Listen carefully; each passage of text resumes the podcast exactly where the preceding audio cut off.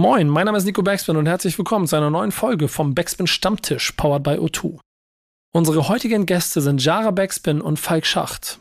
Der eine hat mit Schacht und Wasabi gerade eine Instanz der deutschen Hip-Hop-Podcast-Welt beenden müssen. Und die andere wird bei uns bei Backspin ein Format herausbringen, das so persönlich ist wie wahrscheinlich noch keins zuvor. Grund genug also mit beiden ein bisschen über die Podcast-Landschaft in Deutschland im Hip-Hop zu sprechen. Viel Spaß also beim Backspin Stammtisch, powered by U2. Stammtischmodus, jetzt wird laut diskutiert. Auf dem Stammtisch, Stammtisch, wer dabei bleibt, amtlich. Stammtisch Phase. Denn heute brechen sie noch Stammtisch verholen. Ich heule mich an meinem Stammtisch aus. Es ist Dienstag nach Pfingsten ähm, und du bist wieder da und ich weiß gar nicht, wie ich damit umgehen soll, Janik. Schön, moin. Ja, moin. Danke, dass ich wieder zurück sein darf. Ich kann Ja. auch wieder gehen, wenn es zu viel ist für dich. Nee, aber die letzten Wochen immer vertreten. Du hast dich ja immer aus fadenscheinigen Gründen vertreten lassen in den letzten Wochen. Schön, dass du wieder hier bist. Bist du denn fit? Bist du gesund? Kannst du quatschen? Ja, ich kann ein bisschen quatschen. Dieses fadenscheinige Corona ist an mir vorbeigegangen. Mich hat's ganz Ja. schön erwischt, aber ich bin wieder auf den Beinen. Paar Huster zwischendurch, aber die verstecke ich hier gekonnt. Da muss man auf jeden Fall auch schön vorsichtig sein. Ich kann nur sagen, dass ich damit auch sehr, sehr lange zu kämpfen hatte. Hörer dieses Formats äh, wissen das. Ähm, insofern schön, dass du da bist. Toi, toi, toi, dass du gesund bleibst. Und ähm, die Remote-Variante ist äh, wahrscheinlich auch einer der Gründe, warum jemand heute mit dabei ist, der ähm, nämlich wahrscheinlich sonst nicht mitgekommen wäre. Jara, schön, dass du da bist. Ich dachte, du stellst erst Falk vor. Nein, das war der. Mann, mach mir doch nicht mal. Du darfst, guck mal, jetzt hast du unseren Gast vorgestellt, Mensch. Oh, sorry, sorry, aber ist das nicht, hä, das ist doch schon in der Folgenbeschreibung drin. Da werden doch die Gäste immer direkt schon genannt. Ja, da brauche ich dich ja auch nicht vorstellen, ne? Eigentlich Ich wollte ja gar nichts zu sagen. Ihr, ihr, liest ja, ihr liest ja eh, wer da ist. Das Schöne ist, normalerweise ist das ja nicht immer ein Job von Yannick, hier die Leute ganz kurz vorzustellen. Diese Runde ist aber so vertraut, deswegen wird es schon schwieriger. Trotzdem, Yannick, willst, du- willst du zwei Sätze sagen? Hast du, hast du was vorbereitet? So wie Herzblattmäßig, wen wir dabei haben? Zu Jara? Hm, Für beide. Zu Jara? nee, also zu Jara lest ihr alles in der Spotify-Beschreibung. Jara ist halt Jara, die ist halt da. Was habt ihr genau. vor in dieser Spotify-Beschreibung? Und natürlich mein äh, langjähriger Freund, äh, Hip-Hop-Bruder und der Hip-Hop-Professor dieser Welt, äh, Falk Schacht, äh, direkt aus dem Urlaub oder wo warst du unterwegs? Hast, hast du etwa sowas wie Urlaub gemacht? Hast du sowas wie Privatleben versucht in deinem Leben unterzubringen? Ja, Äh, sehr gut, ich man gut. kann einfach mal äh, äh, so, so tun, ja. Sehr gut. Das, das Schöne ist daran, mit Profis zu arbeiten, heißt geschlossene Fragen stellen, heißt geschlossene Antwort kriegen. Damit werde ich uns jetzt versuchen, durch diesen, dieses, dieses Format zu bringen. Aber wir haben ja schon ein bisschen was vor, ähm, über das wir reden wollen. Denn äh, wie es jede Woche sich gehört hat, auch diese Woche die Redaktion sich was überlegt. Und Yannick als Kopf von der ganzen Bande äh, trägt uns jetzt vor, worüber wir mit diesen beiden wunderbaren Menschen reden werden. Wir wollen uns diese Woche mit ähm, ja, Rap-Formaten, im speziellen Podcast-Formaten beschäftigen, die es in der Vergangenheit gab äh, und gleichzeitig aber auch natürlich äh, in eigener Sache ein bisschen in die Zukunft schauen, was da so auf uns zukommt. Ähm, Anlass der ganzen Geschichte ist, dass in den letzten Wochen ähm, mit der wundersamen Rap-Woche und äh, Schacht und Wasabi, wo Falk ja ein Teil von war, äh, zwei äh, sehr, sehr, sehr große Hip-Hop-Podcasts ähm, ja, eingestellt wurden, beendet wurden. Ähm, wir aber zum Beispiel ganz persönlich mit Jara hier jemanden im Team haben, die jetzt auch groß im Podcast-Game durchstarten will. Ähm, und da wollen wir mit den beiden heute mal ein bisschen drüber quatschen. Quo Vadis deutscher Podcast. Falk, setzt Jahre auf das falsche Pferd. Ist deutscher Podcast am Ende? Schon Ähm, wieder geschlossene Frage, scheiße. Was, wie am Ende ist deutscher Podcast, Falk Schacht? ja, also gar nicht. Ähm, ich, das ist so, das wäre sehr an der Nase herbeigezogen. Ähnlich wie damals der Bauer Verlag erklärt hat, dass Hip-Hop in Deutschland leider keine Zukunft hat und nicht funktioniert und deshalb die Hip-Hop Bravo eingestellt hat. Ähm, das klingt vielleicht in der Presseerklärung besser so und äh, man, man kann dadurch andere Fehler überdecken, aber die Wahrheit ist natürlich, dass das Quatsch ist. Äh, und deshalb ist immer eine gute Zeit, Hip-Hop-Podcasts zu machen, natürlich. Sei ermutigt, Jara. Gib Kette. Ja, also siehst du, ja, auf jeden Fall, wenn, wenn Falk sagt, ist gut, dann ist gut. Du musst ihm ja auch heute so ein bisschen das Format pitchen. Das ist ja quasi so ein bisschen auch das, was wir hier vorhaben. Du erzählst so ein kleines bisschen, was du vorhast und dann können wir nochmal live hören, ob Falk der Meinung ist, das ist Quatsch, was du da machst. Fakt ist, du hast ja schon mit äh, Schacht und Wasabi die letzten Jahre ähm, ziemlich viel deutscher Podcast gemacht. Kannst du ähm, für uns hier nochmal zusammenfassen, so also ob das Ende für dich dann auch so eine, so eine, so eine Lehre bedeutet? Also wie gehst du damit um, dass du jetzt nicht mehr jede Woche dieses Format machen musst? Was macht das mit deinem Leben? Du meinst jetzt Lehre von inhaltslos und nicht von gelernt haben? Ja, genau. Ja. ja. Äh, nee, nee, tatsächlich nicht. Also ähm, mag man vielleicht von außen so annehmen, aber ähm, ich habe ausreichend zu tun und ehrlich gesagt bin ich auch gerade in der Produktion eines Podcastes, der an derselben Stelle auch nochmal ausgestrahlt wird.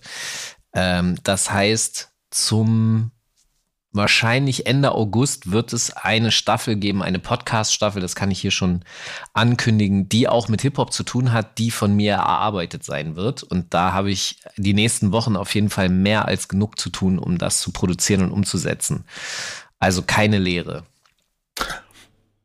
Aber wie waren denn eigentlich 842 Folgen Schacht und Wasabi für dich als Macher? Ähm, das war sehr angenehm und sehr entspannt, weil ich muss zugeben, dass ich eher gewohnt bin und es auch eher mag, so regelmäßig und wöchentlich zu arbeiten. Also so einen, einen festen Rhythmus, äh, Rituale zu haben, den Jour fix, die Redaktionsbesprechung. Weil jetzt zum Beispiel, und das könnte man vielleicht dann doch als Lehre interpretieren, weil ich lese natürlich schon die täglichen Hip-Hop-News und da sehe ich natürlich immer, ah ja, okay, da, ach nee, kann, kann, kann ich ja gar nicht mehr drüber reden. Ich habe ja gar keinen, gar keinen Wochenrückblick-News-Podcast mehr. Also ich muss nicht mehr sammeln. Ich bin aber in diesen Automatismen drin, weil ich so jemand bin, ich brauche diese regelmäßigen Rituale und dann sind die da so drin. Ähm, äh, äh, ja, also du hast recht, an der Stelle, wo ich einmal in der Woche Scheiße reden könnte über Hip-Hop, das ist weg. Ja. Äh, ja. Ist halt so. Es hat ja. immer Spaß gemacht. Ähm, ja, warst du ein Shazabi Ultra? Auf jeden Fall, auf jeden Fall. Aber Falk weiß das ja auch. Ähm, deswegen war ich ja damals, als ich Falk dann das erste Mal persönlich kennengelernt habe, so aufgeregt, weil wir dann einen Podcast zusammen aufgenommen haben und ich Falk ja einfach aus einem ganz anderen Podcast schon aus, also so lange und so viele Jahre gehört habe. Ähm, ja, ich gehöre auf jeden Fall zu den Shasabi Ultras. Aber Nico, du weißt das auch. Wir haben doch auch mal auf einem Interviewweg nach Berlin gemeinsam im Auto alle gemeinsam eine Folge äh, Schacht und Wasabi gehört. Na, die Wahrheit ist ja, dass Nico auch ein Shasabi Ultra ist. Ich kenne auch die Folgen, wo Nico dabei war. Ich habe mir das immer in der Badewanne gegeben, dieser Jahresrückblick. Safe, ja. ich, ich da war ich, da war ich sehr traurig drüber. Da war ich sehr traurig drüber, dass ich das irgendwann nicht mehr äh, mit, mit Falk gemeinsam zu Jahresende machen konnte. Ähm, aber ich habe auf jeden Fall auch sehr, sehr lange Zeit dem Podcast gefolgt und muss auch sagen, dass das Wöchentliche da drin, genau was Falk beschreibt, für ihn so ein Fixum war, auch mir immer so Spaß gemacht hat, was schon jede Woche so ein kleines bisschen Update gegeben hat. Und im Zweifel das ja dann auch die Qualität von solchen Formaten irgendwie auch ausmacht. Ja, du hast recht, weil ich sag mal so, wenn wir jetzt mal über das größere Bild sprechen, über Podcasts an sich und nicht so sehr in dieses Persönliche, sondern tatsächlich das größere Bild, weil ich, ich liebe das, wie du meine Überleitung selber schon baust, Falk. Da merkt man, dass du Profi bist. Ähm, und zwar in den letzten Wochen habe ich mich auch ein, zwei, dreimal mit Leuten über den Wandel des Hip-Hop-Journalismus unterhalten. Und da hat mir eine Person immer wieder die Frage gestellt, okay, wo ist dieses eine große Medium, das mir ähm, möglichst alles anbietet? Weil also was wir beobachten können, ist eine Diversifizierung. Ja, es wird immer äh, mehr aufgespalten und wenn du wirklich einen Gesamtüberblick haben möchtest, dann musst du echt relativ viel abgrasen. Also das tue ich. Ich nehme an, ihr werdet das auch so tun. Aber ähm, es gibt ja, also ich sag mal so, für, für uns ist das in Teilen Beruf oder eben auch Junkietum, äh, weil geht nicht anders. Aber der Großteil der Leute, die normale Berufe haben, haben keine Zeit dafür. Und die wünschen sich tatsächlich so eine konzentrierte Zusammenfassung. Und wo zur Hölle gibt's die? Und da muss ich zugeben, dieser Wochenrückblick und wenn ich jetzt ganz platt, da waren wir wahrscheinlich tatsächlich die einzigen, weil die wundersame Rap-Woche war alles, aber kein richtiger Rap News Rückblick oder so, ja. Ein bisschen eher eine Marco Steiger Therapiestunde für ihn selber. Ja, es so war eine Personality und das ist ja auch vollkommen in Ordnung. Ich war immer froh darüber, weil ich ein breites Angebot mag und wenn sich Sachen unterscheiden, das macht, verstehst du, das ist für mich der Sinn äh, von solchen Sachen. Ich brauche nicht zehnmal dasselbe, aber ähm, dieses Wochen zusammenfassende und aus unterschiedlichen Quellen zusammengesuchte und dann einordnende, ja, das stimmt, es fehlt da ist eine Lehre fürs Publikum. Ja, aber ich finde find da allein im, Anfang der Ausführung schon die Diversität den interessanten Faktor. Ähm, da sind wir, da sind wir ein bisschen bei dem, wie, wie wir bei Backspin seit schon immer, aber von den letzten zwei, drei Jahren noch stärker darüber nachgedacht haben, was wir wo wie an Content machen wollen, wie der aussehen soll, welche Themen wir machen wollen und welche wir nicht machen wollen. Ähm, das führt ja automatisch dazu, dass du trotzdem A genug zu tun hast und dich mit genug Themen beschäftigen kannst. Und B, aber auch einfach stark merkst, wie es unterschiedliche Bubblen gibt, die ähm, auch teilweise gar nicht mehr so viel miteinander zu tun haben. Ja, das ist korrekt. Ja. Ich finde es nämlich schon auch faszinierend zu sehen, dass ich Content äh, theoretisch konsumieren kann auf YouTube äh, und bei Podcasts, muss ich sagen, eher weniger. Aber der so weit weg von, von dem ist, was ich selber vielleicht auch mit Backspin produziere und auch gar nicht mehr äh, merke, dass es gar nicht so viel äh, gezwungene Schnittmengen gibt, sondern dass es hervorragend autark nebeneinander funktionieren kann. Fehlt dir denn irgendwas, Jara? Also äh, das, was Falk da als das, das diese, diese eierlegende Wollmilchsau beschreibt, die fehlt dir das? Glaubst du, das ist wichtig, dass es das heute gibt, so aus deiner Sicht? Dann vielleicht Konsument, Schrägstrich, aber doch auch Macherin-Sicht? Mm, also das war ja auf jeden Fall immer der Grund, weshalb man den Podcast gehört hat oder einer der, der am schwerwiegendsten Punkte, weshalb man das gehört hat, um so einen Wochenrückblick zu bekommen und um einfach dann auch die Einordnung und die Diskussion zwischen Jule und Falk zu hören. Und da wüsste ich jetzt tatsächlich gerade auch nicht, wo ich so gebündelt in, in einem Format diese Informationen bekomme. Die muss man sich halt dann, wenn es einen interessiert, selbst zusammensuchen und dann seine eigene, seinen eigenen Wochenrückblick irgendwie machen und, und die ganze Rap-Welt der letzten Woche nochmal so für sich reka rekapitulieren.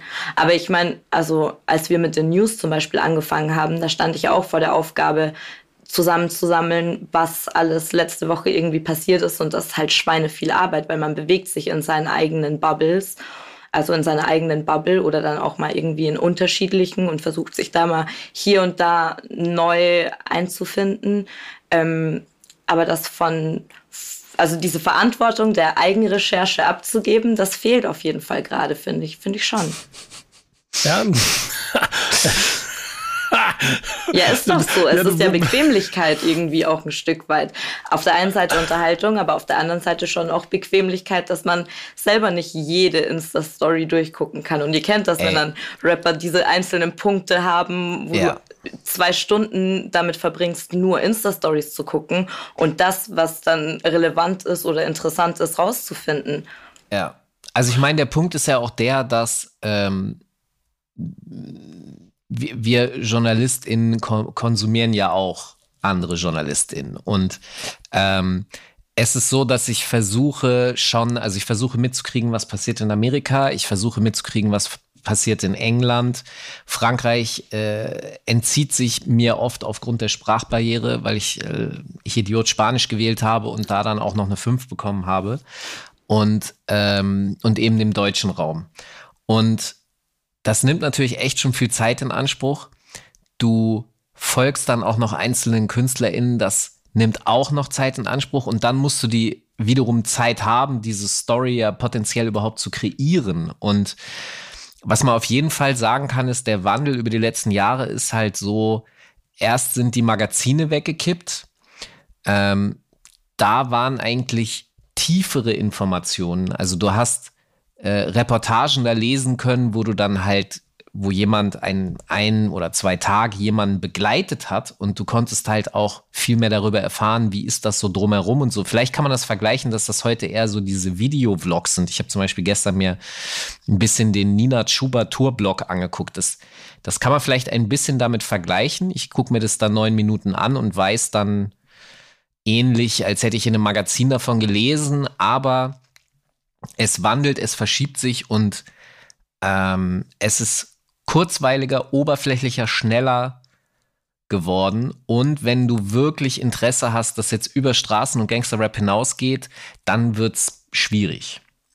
Also, und das, das ist, ich sehe das als Problem an, weil natürlich das ist klar das Viralste. Ich verstehe das. Das ist so äh, Aufmerksamkeitsökonomie, Hijacking funktioniert am besten, wenn jemand Scheiße redet. Alles verstanden, alles super, aber ähm, ich möchte auch den Rap, wo nicht nur Trash Talk betrieben wird. Der, der interessiert mich auch. Und der ist meiner Meinung nach leider unterdokumentiert. Und ehrlich gesagt, wer, also irgendwer muss es ja bezahlen.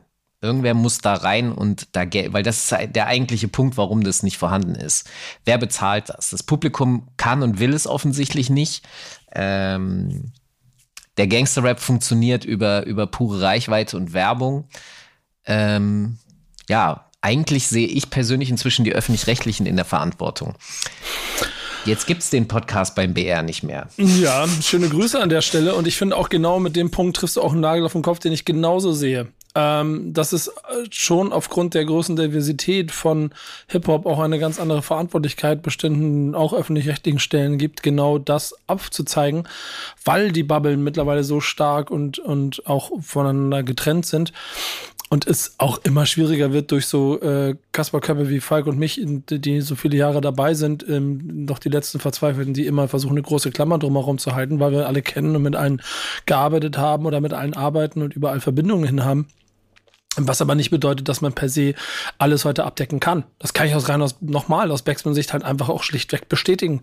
Das, das, das alleine, guck mal, guckt euch doch mal an, wie ich, wie, ich, also Falk, ne, du früher auch, aber alleine bei mir in, in, den, in den letzten Jahren vor, vor der Corona-Pandemie gefühlt, keine Ahnung, ich habe tausend Interviews gemacht, da, die auf YouTube sind. Ich habe gefühlt 100 Interviews im Jahr mit Künstlern gemacht, äh, relativ durch eine Szene durch, wo alles zueinander, das geht einfach irgendwann nicht mehr aufgrund dessen, was da sowohl inhaltlich als auch in der Breite an, an Masse passiert. Also musst du dich ein bisschen spezialisieren, wenn du auch einen bestimmten Kern treffen möchtest. Und dann braucht es ja auch, und das ist so der andere Punkt, war, ich, ich habe so zwei Punkte über die ich gerade sprechen möchte. Der eine, den gebe ich dir nochmal, Falk, mit, weil das dich auch mit betrifft, aber können wir drüber sprechen.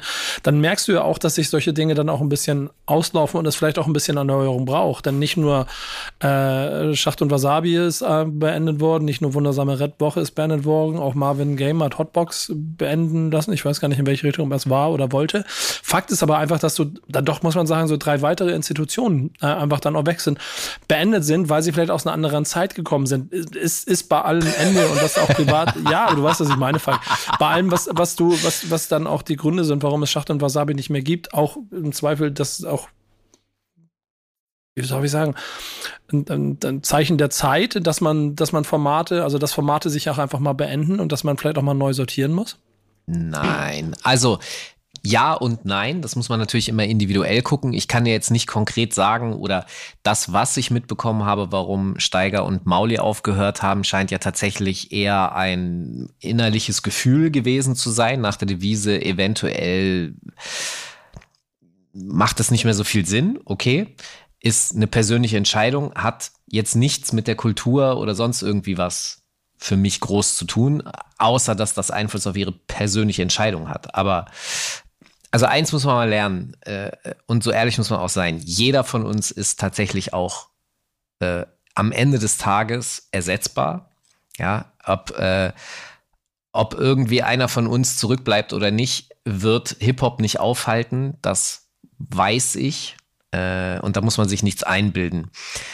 Aber natürlich ist es trotzdem traurig, wenn solche Sachen passieren. Und bei Hotbox, muss ich ganz ehrlich sagen, weiß ich überhaupt nicht warum. Ich glaube, Marvin will was anderes machen oder hat vielleicht keine Zeit mehr, aber ich weiß es nicht. Und bei äh, Jule und mir ist es schlichtweg einfach ihr gesundheitlicher Zustand, der aufgrund ärztlicher Verordnung da nichts anderes mehr zugelassen hat. Also ich glaube, sie darf pro Woche im Augenblick zehn Stunden arbeiten. Und da macht sie den Podcast mit ihrem Mann. Ähm, und der bin halt nicht ich. So. Und äh, dementsprechend musste sie sofort aufhören. Und dass ich diesen Podcast jetzt, ich habe ja erzählt, dass ich noch einen Podcast mache, hängt damit zusammen, dass ich äh, da weitermache aber jetzt nicht mit dem Podcast. Und das ist also dann vielleicht eine Frage, ob das Podcast-Modell an sich funktionieren würde. Ich kann dir sagen, dass es sehr gut funktioniert hat, auch bis zum Schluss. Äh, jetzt äh, Hörerquotentechnisch, das war sehr gut. Ähm, also wir hätten eigentlich nicht aufgehört, wenn es nicht vonnöten gewesen wäre, aus gesundheitlichen Gründen. That's it. Ich, ich, will, ich will auch gar nicht so unbedingt darauf hinaus, dass, es, dass, dass das Thema, also dass das Format sich quasi überholt hat. Das würde ich auch nicht so beschreiben. Aber dass die Zeit dafür sorgt, dass so ein Wechsel und damit dann vielleicht das Ende von etwas Raum für Neues gibt. Und das ist dann ja auch ein bisschen dann der Ansatz, den, keine Ahnung, wenn Jara, du ein Format machen möchtest bei uns äh, und damit lustigst, dass du ja schon auf das geguckt hast, was es gibt und im Zweifel, wenn davon etwas beendet wird, dass im Zweifel auch noch mehr Raum geben kann, das, was du vorhast, vielleicht auch noch mehr Leute interessieren kann. Äh, beim, beim Entwickeln vom Format. Ach so, wo, ihr habt euch gefreut. ja, äh, Nein, das stimmt gar nicht. Meine, meine Planung für das, für das Format, die ist ja schon, also wir haben das ja schon so lange geplant und irgendwie eine grobe Idee hatte ich ja die ganze Zeit schon. Ähm, das hatte jetzt nichts damit zu tun, dass zwei Podcast-Formate weggefallen sind. Das war jetzt zeitlich ein, ein großer Zufall. Glücklich, ja. Naja, weiß ich gar nicht, weil ich glaube zum Beispiel auch, also mein Format ist ja, ist ja kein, kein Wochenrückblick und mhm. kein, kein Info, also informativ in dem Sinne, sondern es ist ja ein reines Interviewformat. Mhm. Ähm, über ein persönliches Thema, das meinen Gast und mich verbindet. Also es ist ja was ganz, ganz anderes. Deswegen, und ich bin traurig, also wie gesagt, dass ihr wart mein Heartbreak der Woche in meiner oh letzten Newsfolge. Ja, ich weiß, ich habe es ich hab's gesehen. vielen, vielen Dank nochmal für deine ganz lieben Worte. Ähm, ich glaube, der Punkt ist tatsächlich, dass äh, über Hip-Hop wird immer gequatscht werden. Solange Hip-Hop existiert, und ich habe keine Zweifel, dass es ewig existieren kann, wird äh, auch immer darüber geredet werden, weil, guck mal, Nico, wie viele Formate haben wir schon miterlebt, die zugemacht wurden?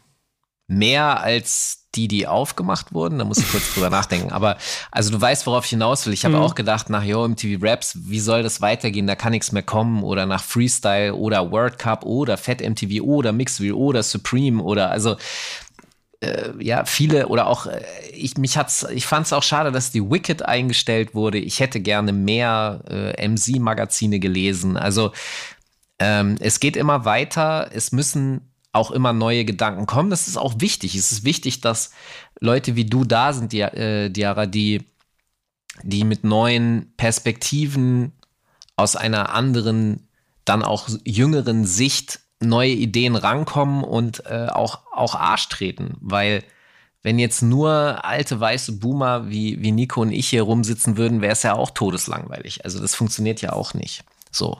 Es ist genau der Austausch und, und das neue Frische, das das ganze Ding am Leben hält. Und ich will ja, dass Hip-Hop am Leben bleibt. Du, du hast ja auf jeden Fall ein Gefühl gehabt, es gab da was noch nicht und deswegen wolltest du es gerne machen, Jara. Was, was was hat dich dazu, also zu der Idee gebracht, das Format zu machen, wie du es machst? Und erklärst vielleicht auch mal kurz. Das hast du ja schon, schon einmal so angedeutet, ist eine persönliche Verbindung zwischen dir und dem Interviewgast. Aber da steckt ja schon so ein bisschen mehr auch von dem drin, so was Jara ist und wie man sie aus den News kennengelernt hat, was man jetzt vielleicht noch ein bisschen persönlicher gestalten möchte. Ja, irgendwie, also die Idee ist langsam gereift, würde ich sagen.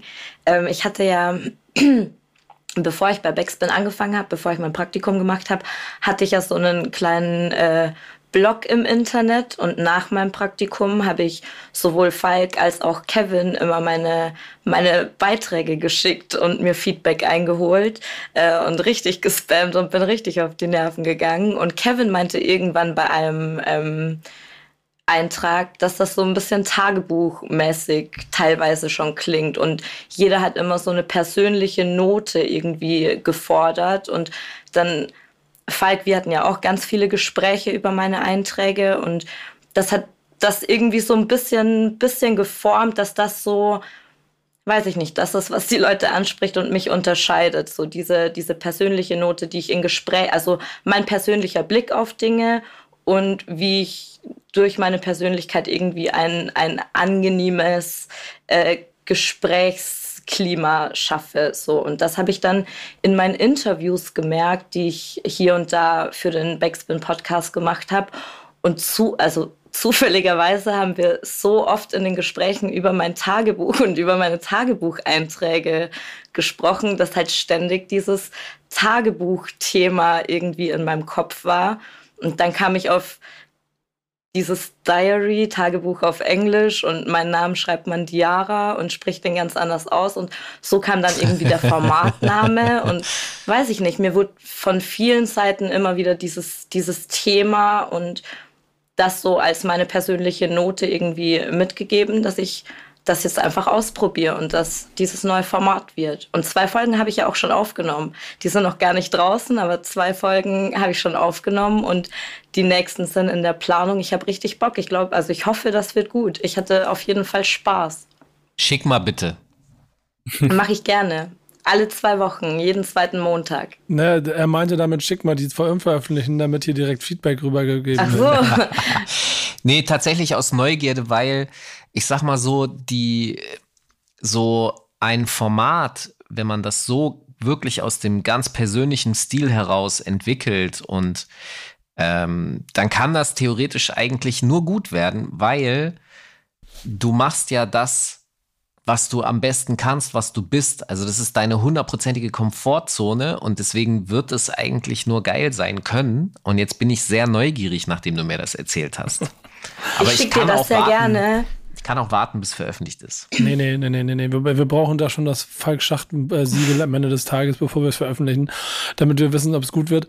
Ähm, aber ich finde den Ansatz, den du gerade beschreibst, da schon auch äh, äh, sehr gut vom Blickwinkel, weil ich das auch genauso sehe und genauso, genauso ähm, das gute Gefühl daran habe, in dem, was Jara davor hat.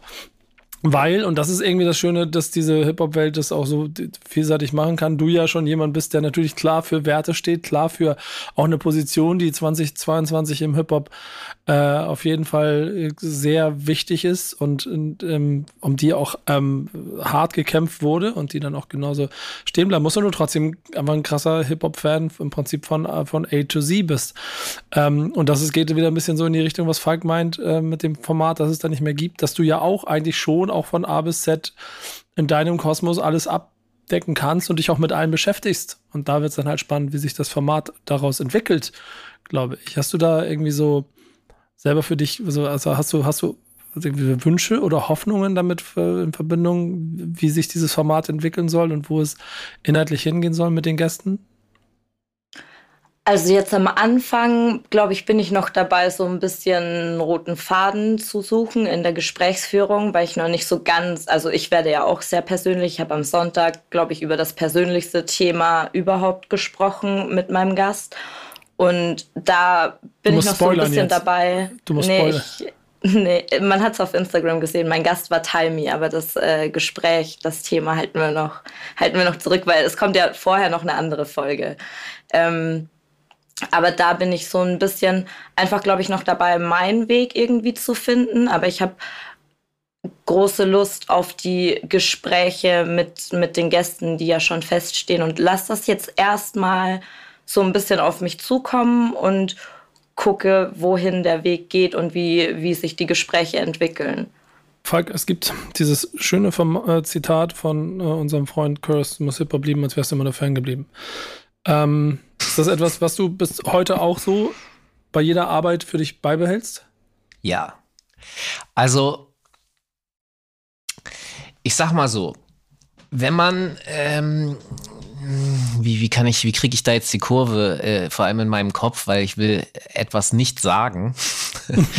Äh, das klingt jetzt alles total seltsam. Ähm, ich versuch's mal.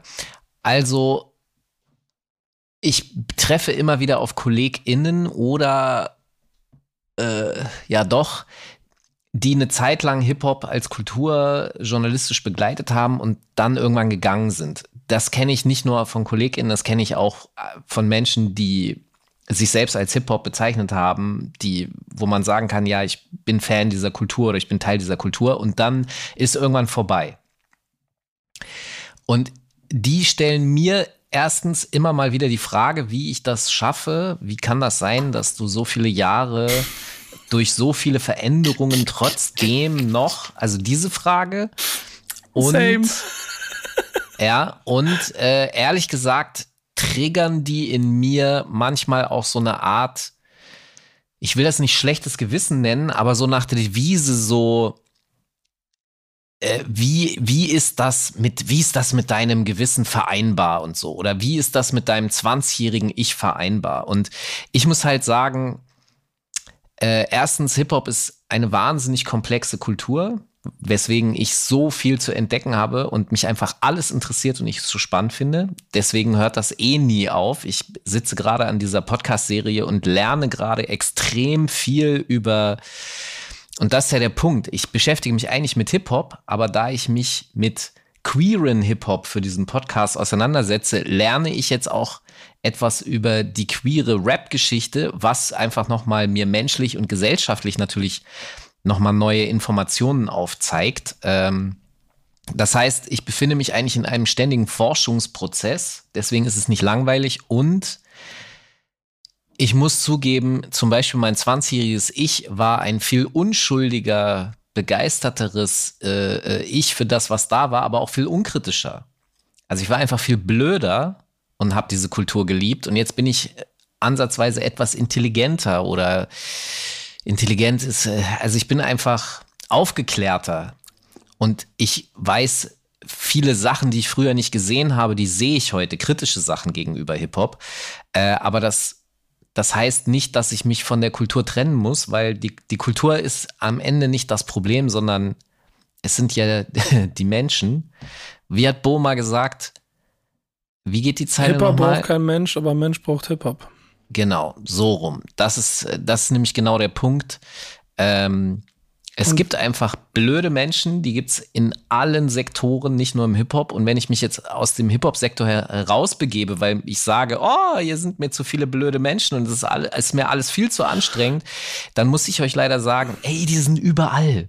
Ja, vor allem glaube ich, dass von außerhalb nochmal eine geballtere Ladung an blöden Menschen auf einen ausprasselt. Also ich glaube, wir sind in der Hip-Hop-Kultur schon in einem bisschen geschützteren Raum, als wenn wir uns außerhalb von Hip-Hop bewegen würden, glaube ich ganz ja. ehrlich. Auch wenn es da natürlich auch blöde Menschen gibt. Aber Ey, das ist halt zum Beispiel, das ist zum Beispiel ein Punkt für mich im Bezug, dass ich irgendwann in den, in den letzten Monaten verstanden habe, dass Parteien, Firmen, Institutionen, Vereine, ja, die ringen alle um, oh mein Gott, Diversität und Inklusion. Alle, alle schreiben sich das auf die Fahne, diskutieren, dann machen sie Runden, dann stellen sie Personen dafür ein, die in dem Unternehmen das umsetzen sollen, weil das da eben nicht stattfindet. Und dann denke ich immer, ah ja, okay, ich komme eigentlich aus einer Kultur, die von Anfang an eigentlich divers auf gesetzt war. Ja, da waren eben nämlich nicht nur alles Weißbrote aus dem, aus dem Reihenhaus, sondern wir waren aus dem Hochhaus und wir haben äh, äh, gespielt miteinander, egal was wie wo. Ja, wir waren von Anfang an divers. Und dass Hip Hop jetzt so large ist, ist der Druck für diese Diversitäts äh, äh, Drang, ja, die müssen das umsetzen, weil die Gesellschaft ist so.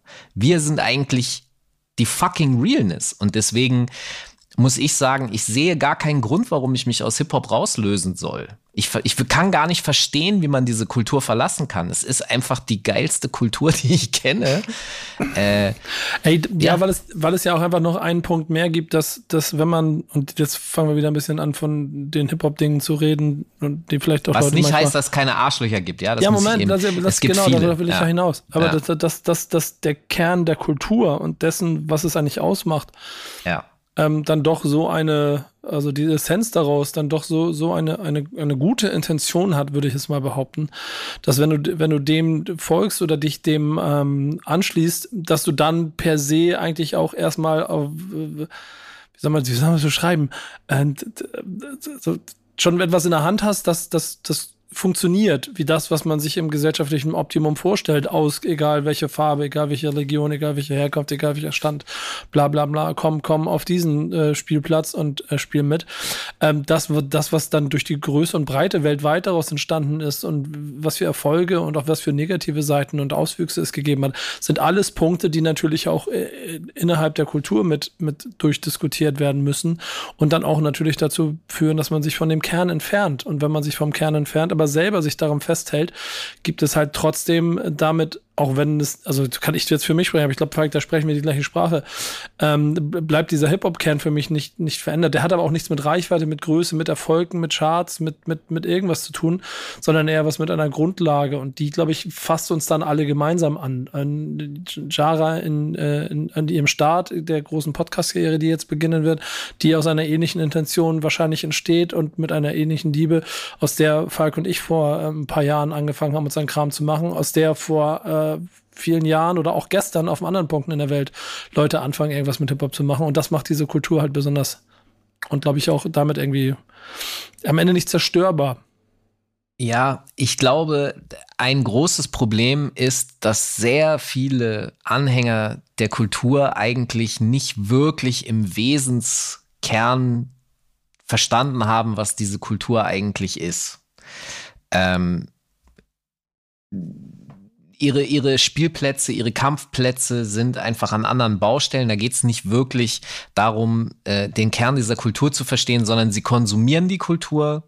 Sie sind Teil, begleitender Teil, äh, bis, bis sie äh, irgendwann 30 werden äh, und Dinge wie Beruf, also die Prioritäten verschieben sich. Und das unterscheidet sie dann eben auch ein Keimstück von der Boomer-Generation, die dasselbe mit Rock durchlebt hat und die ganzen Generationen davor. Das ist einfach total normal.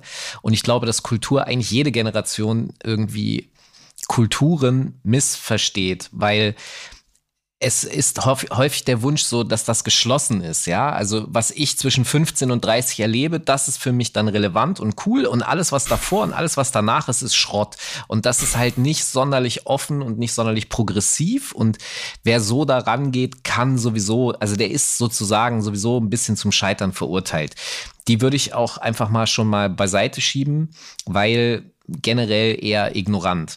Was du aber gerade gesagt hast, was ich interessant finde, und da schließt sich einfach zu 360 Grad der Kreis perfekt, ne, wie, wie Torch es äh, sagen würde. Ich hoffe, ich habe ähm, was Gutes gesagt, ich bin gespannt. Naja, es schließt sich der Kreis an der Stelle, dass Nachrichtenmedien natürlich die Art und Weise, wie welche Nachrichten äh, ja, in die Welt hinausgesendet werden und wer die dann wie konsumiert, ist ja entscheidend für die Realität, die diese Menschen dann haben. Also die Nachrichten, die Hip-Hop-Nachrichtenformate, die ich konsumiere, bestimmen mein Weltbild von Hip-Hop. Und wenn ich nur Schrott konsumiere und oder sehe, dass es nur Schrottangebote gibt und ich auch nicht links und rechts gucke, ob es noch vielleicht nicht Schrott gibt, sondern ich einfach nur sehe, und das ist ja das, dieser Kulturpessimismus, den ich mitbekomme, ah, ich kann Modus Mio nicht mehr hören. Ja, dann, es gibt 10.000 andere Playlisten. Du könntest ja losgehen und gucken, wo diese anderen Playlisten sind, aber du siehst nur Modus Mio und regst dich drüber auf. Und die Zeit, wo du dich darüber aufregst und die du verschwendest, in der könntest du gucken, tust du aber nicht. Du hatest, wirst immer saurer und dann gehst du. Und das ist, das ist auch Teil des Problems. Ähm, das wird dann gerne den Medien vorgeworfen. Ja, ihr berichtet ja nur noch Scheiße. Nee, es gibt Scheißmedien und es gibt gute Medien. Du musst dir nur das entsprechende suchen. Ja, es ist nicht einfach, gute Sachen zu finden. Ich weiß, aber ich will nur sagen, das ist oft auch so ein hausgemachtes Ding, wo dann die Schuld aber immer in die Welt geschoben wird. Ja, es sind immer die anderen und, und das ist halt auch etwas, wo ich so denke, mit wem soll ich jetzt wie eigentlich darüber diskutieren, wie Hip-Hop ist? Ihr habt es eh nicht verstanden. Ihr habt nicht mal die Realität, ihr habt nicht mal Kommunikationsmodelle verstanden. Es ist ganz kompliziert und ich klinge gerade wie ein oberzynischer, arroganter und ich bin es auch. Ja, das wollte ich gerade sagen. Falk, Falk, so. versuch dich nicht zu verstecken. Bleib so, wie du bist. Ich hätte gerne an dieser Stelle schon einen meiner drei Songs der Woche zitiert. äh, äh, Spoiler Alert, Pressluft Hanna ist dabei und sie hat eine schöne Zeile gesagt, da kommen wir nachher noch zu. Äh, ja, ich, ich bei allem, was er gesagt hat, ist es eigentlich, es, es war quasi, du musst dir vorstellen, äh, wenn, wenn wir, wenn wir hier in einer äh, Hip-Hop, Hip-Hop-Autobahn wären, war Falk quasi, der hat quasi die Ausfahrt zu dir gebaut, auf der du jetzt per Einfahrt auf diese Autobahn mit raufspringen kannst und jetzt in vier Teilen erzählen kannst, warum du nämlich, also warum die Menschen da draußen, wenn sie, äh, wenn sie für ihren Hip-Hop-Kosmos was Gutes tun wollen, einfach dir und deinem Format folgen müssen. Warum ist Talking to My, und es geht schon beim Jai, Diary, äh, äh, warum Talking to My Diary, warum ist das das Format, dem man folgen muss? Warum wird man dann ein besserer Hip-Hop-Mensch? Mm, also ich, das, was ich mit dem, mit dem Format so ein bisschen versuchen möchte oder wohin ich gehen möchte, ist einfach die, die Offenheit, über die ihr vorhin oder du, Falk, das gerade so gesagt hast, geschlossener Raum und offener Raum. Und für mich war Hip-Hop immer so ein offener Raum irgendwie, wo ich zum ersten Mal halt so das Gefühl hatte, einfach so sein zu können, wie ich bin und so angenommen zu werden. Und ähm, ja, Mann. Das, also wir reden einfach über Dinge, die mich und meinen Gast oder meine Gästin so anders machen, wo wir an anderer Stelle in der Gesamtgesellschaft, sage ich jetzt mal so plakativ, irgendwie anecken, aber in der Hip-Hop-Kultur irgendwie einen Ort haben, um darüber zu reden, einfach so, wie wir sind. Und da, also keine Ahnung, ich kann, ich kann das gar nicht trennen. Ich kann nicht sagen, warum man das äh, Format hören sollte. Ja, das ist eigentlich auch ein bisschen fies, es Nico. Ist, es, also es gehört halt einfach. Ich kann, also ich kann ja Hip-Hop auch nicht so von mir trennen. Und deswegen kann ich das Format auch nicht von Hip-Hop trennen. Das, das ist auch ein bisschen fies. Ich, ich beantworte mal die Frage. Äh, das, das, das ist fairer. Ich werde mir das anhören, weil ich weiß, dass Giara eine Person ist, die sucht ja, die ist einfach extrem neugierig auf diese Kultur, auf die Menschen, die diese Kultur prägen und die Gedanken dieser Menschen, weil es sie anregt und weil sie selbst anfängt darüber nachzudenken. Also sie als suchende Person trifft sich mit anderen suchenden Personen und sie sprechen über die Suche und was es zu finden gibt und was der eine gefunden hat und die andere. Und dieser Austausch ist inspirierend. Es geht um inspirierende Gespräche. Und das, äh, äh, das ist immer was Gutes, weil der Rest ist äh, Mittelmaß und häufig wack. Den lasse ich so mal stehen. Ich wollte Presslau Tanner zitieren, das ist nämlich genau das. Ihr redet davon Deutschrap-Journalismus. Aber ähm, es passt auch. Und danke, Falk. Äh, eigentlich genau, das war so, war so ein bisschen der, der, der Versuch, Jara so diese, diesen, diesen Raum zu geben, dass sie jetzt kurz die Werbetrommel fürs Format trommeln kann und ein Format, in dem ich gar nicht die Werbetrommel trommeln wollte. Aber du hast es ehrlicherweise schön auf den Punkt gebracht, weil genau das ist, das Jara ausgezeichnet hat schon immer bei uns und auch auszeichnen wird im Format. Sie hat aber auch. Sie ist eine Denkerin. Ja, und sie hat vor allen Dingen auch, und das finde ich immer sehr, sehr schön. In, oh äh, Leute, ich in, kann in, mit sowas nicht umgehen. Ja, man das, Dann mach kannst, mal, kannst mal aufhören, mal eine kannst mal aufhören, mal eine Überleitung zu zerquatschen hier. Denn sie hat bei uns auch bei Backspin ja auch in äh, jetzt schon, also dann einer schon beachtlichen Zeit, sich mit den News beschäftigt. Und wir haben es ganz bewusst damals so gemacht, dass Jara sich mit ein paar News beschäftigt hat, wo wir bei Backspin keine News mehr bearbeiten wollen, sondern wir wollen nur noch in Themen arbeiten und nicht mehr in klassischen News ähm, weil sie halt dem Ganzen da schon eine persönliche Note gegeben hat als Hip-Hop-Fan, als wirklicher Fan sich mit Dingen auseinandergesetzt hat. Und das war halt was anderes als plakativ eine Schlagzeile an die Wand zu hauen. Trotzdem habt ihr beiden als Themen der Wochen, ähm, die deine Gäste bringen immer Themen mit, quasi Schlagzeilen, News mitgebracht, was total geil ist. Janik, also ich war ein bisschen überrascht, als ich das Dokument gesehen habe. Wir reden hier richtig jetzt über News. Premiere, ja, Leute. Ja. Backspin, ja. Backspin Stammtisch Newsblog, eingeleitet bei Jara. Was ist das Thema der Woche, über das du reden möchtest? Was hast du mitgebracht? Ja, Moment, Moment. Ich, das ist, ich finde das nicht so nusig. Das ist ein ziemlich deepes Thema. Ja, Mann, ja, ja, aber ja, aber das, trotzdem ja. ist es erstmal eine Frag meine Freunde, unsere Kollegen von hiphop.de, da ist es erstmal eine Schlagzeile. Okay. Ähm, ja, mir ist letzte Woche aufgefallen in PA Sports Story, dass er sich ein bisschen. PA Sports. PA Sports. ähm, über die äh, Newcomer-Szene ähm, aufgeregt hat und meinte, da sind viele Leute dabei, die eben keinen Zugang zu der Kultur haben oder die Kultur nicht wertschätzen, sondern Rap als, als mögliche Einnahmequelle irgendwie sehen. Ähm, und er hat noch ganz viele andere Sachen gesagt. Es waren auch wieder tausend, tausend Story-Slides, von denen ich mir dann einige geskippt habe, weil ich so den Kern verstanden habe. Aber das war, das war meine News. Ähm, hat es jeder auf dem, ihr habt das ja alle mitgekriegt, ne? Falk noch quasi in den Nachwehen, oder war das noch, des Formates quasi Automatismen äh, funktionieren, noch sich komplett damit beschäftigt und quasi darauf vorbereitet gewesen, darüber zu reden. Jetzt kannst du drüber reden. Was sind deine Eindrücke? Also, äh, ich, ich nehme erstmal mit, ich finde den übergeil, ich, ich äh, werde den weiter benutzen. Pierre, äh, Pierre Sports, einfach geil. Ähm, und also, er hat sich ja sehr echauffiert über diejenigen, die eigentlich keine Skills so richtig haben. Also eigentlich hat er sich über, früher hätte man das Studio-Rapper innen genannt, ja. Du bist ein Studio-Rapper, äh, weil du kannst nicht auf der Bühne, äh, ja, da, da sackst du. Äh, und ich hatte den Eindruck, dass er sich speziell über diejenigen aufgeregt hat, die live nicht richtig abliefern. Mhm.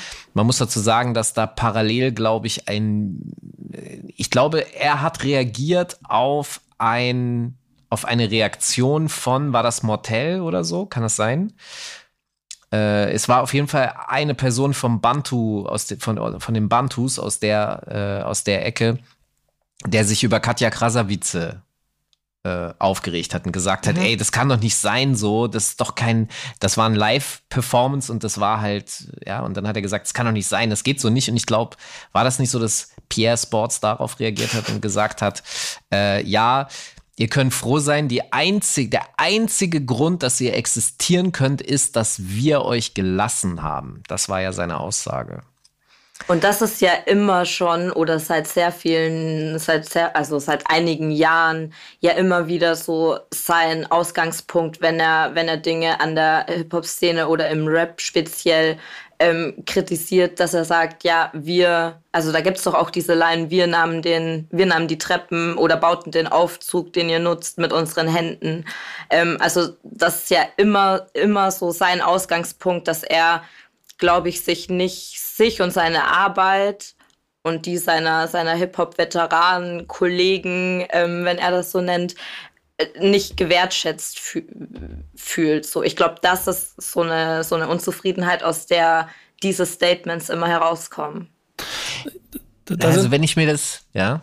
Ne, alles gut. Ich finde, find, will nur kurz mal einwerfen, da sind so zwei, zwei äh, Punkte ganz interessant dran.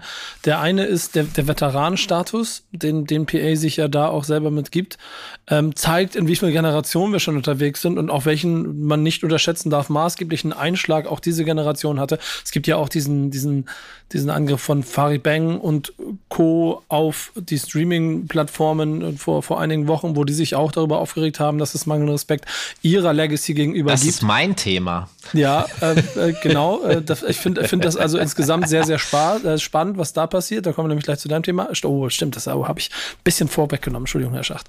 Ähm, aber ähm, Fakt ist einfach, dass es da eine äh, schon auch eine ähm, Empörung darüber gibt. Und das andere ist, dass PA ja auch, ich habe das Gefühl, immer wie ein Pulverner Vulkan ist. Ähm, ich weiß nicht, ob es ausschließlich mit, also nee, glaube ich eben nicht, mit Promophasen zu tun hat, aber schon auch immer wieder ihn hart triggert und er dann irgendwann immer seinen gewissen Wutausbruch kriegt, um mal klarzumachen, dass diese, und das ist jedes Mal, wenn ich ihn treffe, mit ihm spreche, das bleibt immer über dieses, hey, ich, ich kann nicht aus meiner Haut raus, ich bin ein, ich bin ein Rapper. Und dann gibt es eine Rapper-Ehre und die muss verteidigt werden. Und diesen zweiten Punkt finde ich halt genauso krass wichtig, dass das dann immer wieder dazu kommt, dass es ihn so triggert und nervt, dass er mal auf den Tisch hauen muss. Ja, du hast auch, vorhin, ne, du hast es vorhin angesprochen. Sag mal, sag mal, was du da vorhin zu gesagt hast. Bei mir meinst du zu dem naja, Thema? Mit der, Pro, mit der, mit der Promo-Phase. Ach so, ja. Also zum einen kann ich mir schon vorstellen, dass es gerade so ein bisschen, ein bisschen promomäßig ist, weil es funktioniert ja. Wir reden auch darüber. Mir ist es aufgefallen. Zum ja. anderen kann ich mir aber auch vorstellen, er war ja jetzt auf dieser Life is Pain Tour mit seinem kompletten Camp und hat halt einfach live anscheinend abgerissen mit seinem Team, dass er da vielleicht einfach auch so im Film war und aus dem, aus der Erfahrung auf der Bühne dann dieses Argument kam, die einzige Währung, wo man, wo man rechnen kann, kann, ob ihr es drauf habt oder nicht, ist live, weil er wahrscheinlich, vielleicht hat er, kam der gerade von der Bühne, als er dieses Statement gemacht hat. Naja, was, das Ding ist halt, ich verstehe ihn total. Wenn man seine Historie sich anguckt, wird auch alles noch viel verständlicher, weil Pierre Sports jemand ist, der als 14 Ich habe was angerichtet. Der haut mich bestimmt, äh, wenn er das hört. Aber es ist einfach wirklich so äh, geil, funny einfach. Aber also äh, er, er ist wirklich als äh, 11, 12, 13-Jähriger ist der ja durchs Ruhrgebiet gefahren, hat, egal wo ein Open Mic war oder so, hat er sich hingestellt, auch ohne Mic und hat einfach gespittet, der kann freestylen. Der ist halt mit dieser kompletten Cypher-Kultur äh, aufgewachsen, die ja auch keine jetzt einfache ist. Also du musst ja liefern. Und wenn man sich das mal traditionell anguckt, ist es für mich auch verständlich, dass Hip-Hop ist am Anfang eine Live-Kultur gewesen. Die ersten die ersten sieben Jahre äh, von Hip-Hop sind nicht sonderlich gut dokumentiert, weil es keine professionellen Tonaufnahmen gibt, weil das einfach alles auf einer Bühne passiert ist im Moment und dann war es weg. Und das ist natürlich das Uridol eines MCs, eines, ein Master of Ceremonies, ein Moderator, ja, der, das, das ist die Funktion. Und heute hast du aber eben die Möglichkeit, in sehr kurzer Zeit sehr schnell über, über veröffentlichte Raps aus dem Studio äh, populär zu werden, aber du hast noch nicht einmal live gespielt. Ja. Und, und früher hast du dich sozusagen über live, äh, du hast sehr viel gelernt, du bist als Rap-Persönlichkeit gewachsen und konntest äh, oder hast dir das darüber aufgebaut. Und heute ist da so ein Tempo in diesen Karrieremöglichkeiten vorhanden, dass die sozusagen an der Chartspitze stehen, obwohl sie noch nie auf einer Bühne gestanden haben. Und das kritisiert er auf eine Weise verstehe ich es, auf eine andere Weise sage ich mir, ja, okay, die Zeiten sind halt andere. Also anders gefragt, was würde denn der 14-jährige PA Sports, was würde der denn heute machen? Ja, der würde ja jetzt nicht sagen, nein, nein, nein, nein, kein TikTok, kein Instagram und keine schnelle Karriere. Äh, ich gehe den langen Weg über die Cyphers und ich mache, das würde der doch, also der, der, der würde ja nicht ja, Nein sagen. Nicht. Genau, nee, und das ist so ein bisschen dieser Ansatz, wo ich denke, Digga, ich verstehe dich, ich weiß, wo du herkommst, ich weiß, dass du das sozusagen mit Füßen getreten fühlst, weil das ist ja ein bisschen ihr, ihr nehmt mir weg, wofür ich hart arbeiten musste. Ja, verstehe ich, aber die ist eine andere Zeit. Die Kids müssen nicht hart dafür arbeiten. Aber es ist trotzdem, finde ich, auch wieder okay, dass sie auch mal einen Arschtritt kriegen. Also dadurch, Spreu vom Weizen teilt und so, ey, es ist eigentlich okay, wie es ist. Den, den, Auf, den Aufruf oder den, den Aufruhr, dass die äh, Generation davor sich darüber mokiert, dass die Generation danach es nicht so zu schätzen weiß, wie das, was sie aufgebaut haben. Das Ihr es, habt es gar nicht so schlecht wie wir, so weißt du? Das, das, das, das, das gibt es schon so lange, wie, wie es auch Hip-Hop gibt. Und vor allem ja. auch in Deutschland gab es das auch immer wieder. Das wird sich auch, glaube ich, nicht ändern. Ähm, Irgendwann werde ich diejenige sein, die sagt, ich habe euch den Weg hier freigemacht gemacht mit Nico und Yannick und Fa Fa Falk im Podcast ja, das, das, und Felix Problem, und Katha im Hintergrund. Ja, das Ihr wisst das gar nicht zu schätzen. Du, du, du, du würdest uns dann, Falk und mich, wahrscheinlich aus dieser, aus in dieser Runde nicht mit dabei haben, weil ich glaube, da ticken Falk und ich gleich das eben gar nicht so haben, sondern uns auch jedes Mal wieder darüber freuen, dass es einfach nächste Entwicklung gibt und glaube ich auch ganz gesund damit umgehen kann, wie sich diese ganze Scheiße entwickelt. Ähm, und sie entsprechend auch einordnen und für uns auch neu ordnen und damit dann auch äh, jetzt passt das Wort verordnen jetzt auch noch. Das wäre ganz lustig, einfach nur um dreimal das Wort ordnen zu benutzen. Ähm, aber ähm, also dafür zu sorgen, dass es dann quasi vielleicht noch den, den Weg ein bisschen weitergehen kann, auch aus unserem Blickwinkel. Und das wird hier auch sehr, sehr spannend bei PA sein, ähm, wie er Künstler an sich ranholt, wie er mit ihnen arbeitet, wie er sie quasi mit seiner Art von Hip-Hop-Legacy in Verbindung bringt, welchen Einfluss das auf die, die nächste Generation haben wird. Das ist dieses ein bisschen mit mitgeben so. Wird er auch Künstler haben, die, ähm, auch wenn sie aus der neuen Zeit kommen, wie Falk schon gerade beschrieben hat, gar nicht mehr so, so viel dafür arbeiten müssten, wie, wie er es musste und das dann im Zweifel auch manchmal ganz okay ist. Wie viel Einfluss hat das trotzdem darauf, wenn sie es tun müssen, wenn sie quasi die Hausaufgaben Aufgaben mit auf den Weg kriegen, die ein PA mit auf den Weg geben möchte. Genauso wie, keine Ahnung, ein Jan Delay in der Tortschule äh, unterwegs gewesen ist und dementsprechend bis heute das mitträgt, was er aus der Generation mitgenommen hat. Ob, äh, egal, was die Leute heute über welche Generation auch immer denken. Das macht für mich den Unterschied aus und das macht spannend. Wo es ein bisschen schwierig wird, ist, wenn es dann auf der anderen Seite noch businessseitig äh, zu dubiosen Machenschaften kommt, über die Falk reden möchte, denn er ist investigativ unterwegs. Also, ich wollte gerne noch einen Satz kurz hinzufügen. Es geht gerne. ja um Standards. Es geht ja darum, dass äh, man definiert, was eigentlich Qualität auch ist. Und wenn man ein, ich nenne das jetzt mal recht junges Publikum hat, das sich auch durch andere Dinge begeistern lässt, als jetzt nur, wie viel Quadrupelreime du äh, in welchem Tempo spitten kannst oder so, ja. Oder ob du auf der Bühne in der Lage bist, ein Mikrofon richtig zu halten, ohne dass Steiger dir zur Seite springen muss, um dir zu zeigen, wie das geht. Ähm, ich will nur damit, ich will nur damit sagen, dass äh, äh, Standards immer mal wieder definiert, bewiesen und belegt werden müssen und hier sich aber auch eine Spreu vom Weizen trennt, in der, in dem Sinne, dass ein Publikum, das keinen gesteigerten Wert legt auf qualitativ hochwertige Kulturprodukte, die gab es ja früher auch schon. Die haben nur eben damals Scheißmusik gekauft, wo der, die, diese Scheißmusik war aber nie als Rap gelabelt. Und heute gibt es eben sowas auch, ich kann das nachvollziehen, was als Rap gelabelt ist. Ich tue mich trotzdem aber immer schwer mit Ausgrenzung. Wir haben das früher ja auch in der Kultur ausgegrenzt. Ja, wir haben das Sellout genannt. Aber das Ding ist ja, dass ein PA Sports auch heute, der möchte ja da auch mitspielen. Er möchte ja auch verkaufen. Er möchte erfolgreich verkaufen, aber er möchte dafür auch eine Wertschätzung für die Qualität. Also er möchte keinen Bullshit verkaufen. Und ehrlich gesagt befinden wir uns theoretisch in derselben Sellout-Diskussion wie vor gefühlt 30 Jahren und dazwischen eigentlich auch fast immer. Nämlich, welche Images verkaufen wir? Und welche Images äh, wo können wir uns dahinter stellen und sagen, ja, ja, ja, okay, das ist jetzt Real Hip-Hop und das, äh, sorry, ist irgendwie uncool, weil das Problem heute ist so ein bisschen, die Kids, die vielleicht trashigen Hip-Hop heute machen, werden ja trotzdem mit der Hip-Hop-Kultur groß. Könnten wir die wirklich so ausgrenzen? Ich finde es kompliziert, aber es ist wichtig, dass wir mal drüber reden. Mhm. Jetzt zu dem Punkt mit dem Kommerzding. Es passt ein bisschen dazu, weil ich glaube, dass PA Sports auch sich da einreihen würde in diese Diskussion und angefangen hat, die für mich als äh, Haftbefehl gesagt hat, äh, wo sind denn jetzt die 100 Millionen Klicks? So, ja, weil er hat, er hat auf Rapper angespielt, die vor zwei Jahren noch 150 Millionen Klicks so hatten pro Song und jetzt plötzlich nur drei Millionen. Es gibt das Gerücht, dass er Mero damit gemeint hat. Ich habe mir das dann angeguckt und Mero hat tatsächlich neue Musik veröffentlicht. Die Klicks zu dem damaligen Zeitpunkt lagen um drei Millionen. Es könnte sein, dass er ihn gemeint hat.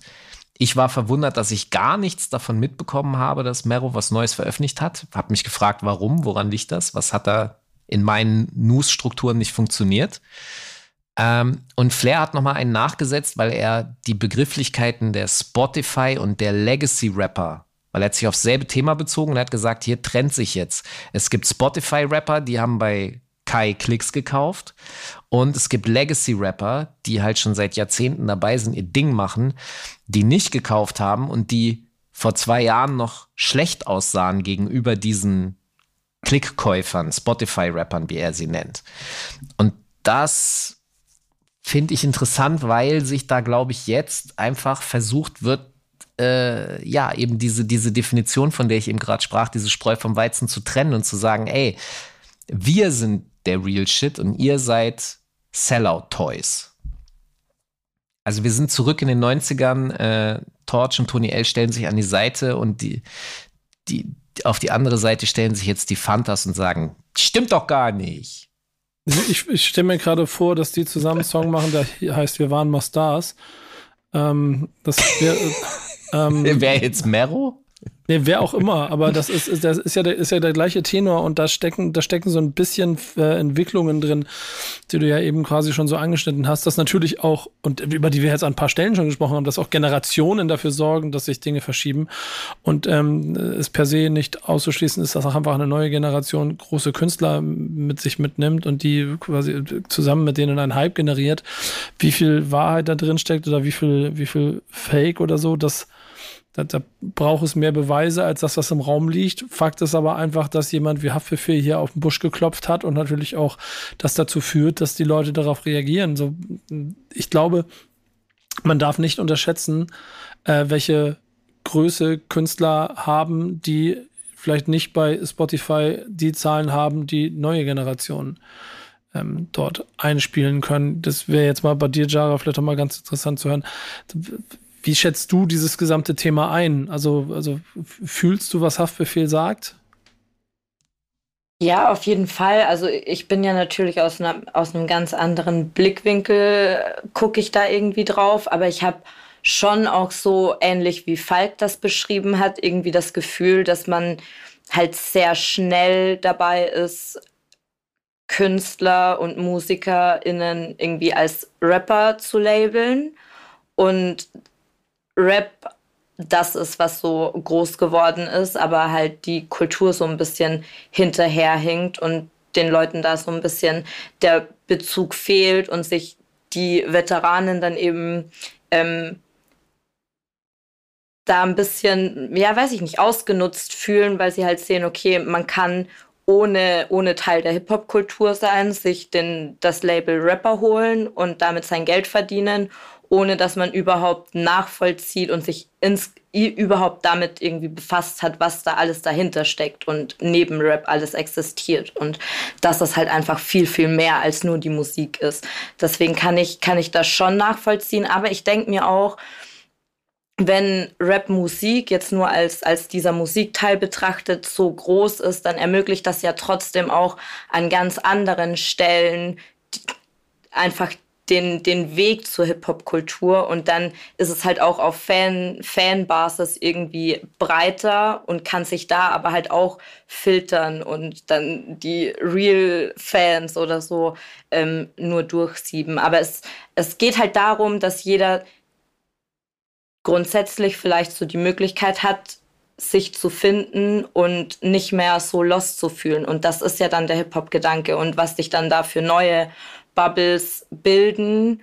Ich kann ja, ich kann ja in meiner Bubble bleiben, wenn mir die andere nicht gefällt. Ich muss ja nicht sagen, nee, du, du darfst jetzt hier nicht, hier nicht mitspielen. Das, das, ich finde den Punkt ganz interessant. Das ist das, das, das da schon. Du siehst dann offensichtlich auch in der, in der Generation derjenigen, die auf kurzer Zeit jetzt schnelle Klickmillionen geschafft haben, dass es eine andere Bubble ist als die der Legacy-Rapper, von denen wir jetzt in der Breite gesprochen ja, safe. haben ja, die in dieser Safe. ganzen Generation dabei sind.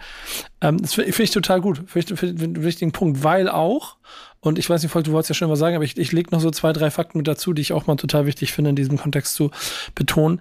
Wir haben ja egal was auch Leute gesellschaftlich für äh, Reibungen mit Straßenrap-Künstlern der letzten 10, 15 Jahre in dieser Szene hatten, einfach da eine, eine, eine, eine, eine, jetzt muss ich den Begriff dafür finden, ein, wirklich eine, eine, eine große Liste, ein, ein, eine breite, eine breite Linie an, an Künstlern, die egal was man über sie sagen möchte von außen, innen Maßstäbe gesetzt haben. Und auch auch aus der Kraft des Hip-Hop-Gedanken, den sie auch in sich getragen haben und auch noch tragen, Dinge möglich gemacht und auch Legacies geschafft, die es sonst so wahrscheinlich nicht gegeben hätte, wenn sie es in der normalen Popwelt gemacht hätten. Und das ist natürlich dann auch ihr gutes Recht, wenn es äh, der PA Sports ist, wenn es ein Haftbefehl ist oder wenn es ein Flair ist, die jetzt auf den Tisch hauen und sagen, ey, ihr äh, habt alle nicht, ihr hört auf, hört auf, an euch an unserem, unserem Denkmal zu kratzen. Ihr habt hier nichts zu suchen. Ähm, das finde ich einen total, total legitim und wichtigen Punkt. So, das ist mir erstmal wichtig, das mit reinzuwerfen.